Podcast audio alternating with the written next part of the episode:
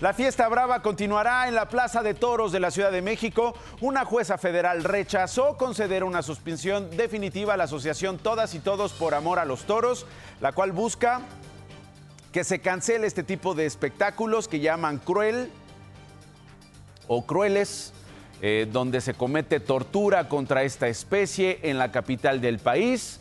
Pese a la resolución, la organización aún puede interponer un recurso de revisión ante el Tribunal Federal para que determine si revoca o no esta medida. Como parte del caso, también está en curso una queja interpuesta por los dueños de la Plaza de Toros, quienes reclaman la decisión de la juzgadora por haber admitido un trámite de amparo. Más noticias. La Comisión del Voto de Mexicanas y Mexicanos residentes en el extranjero del INE aprobó ampliar la credencialización y la inscripción a la lista nominal del electorado en el extranjero del 20 al 25 de febrero. También extendió a 1.500 las boletas para las casillas especiales que podrán usar las personas fuera del país.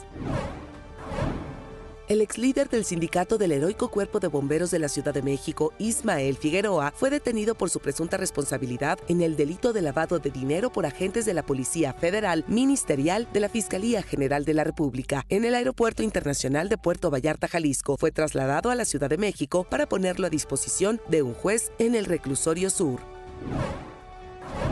La Secretaría de la Defensa Nacional informó que en lo que va de la presente administración de enero de 2019 al 18 de enero del 2024 se han cometido 1.275 agresiones contra personal del ejército con un saldo de 78 militares muertos. Detallaron que en los ataques fallecieron 973 presuntos responsables y en total se detuvo a 996 personas. Rusia emitió órdenes de búsqueda contra la primera ministra de Estonia, Kaja Kallas, el secretario de Estado estonio, Taimar Peterkop, y el ministro de Cultura de Lituania, a quienes se les acusa de destrucción de monumentos a los soldados soviéticos de la Segunda Guerra Mundial, mismos que fueron desmantelados en los países bálticos en años recientes.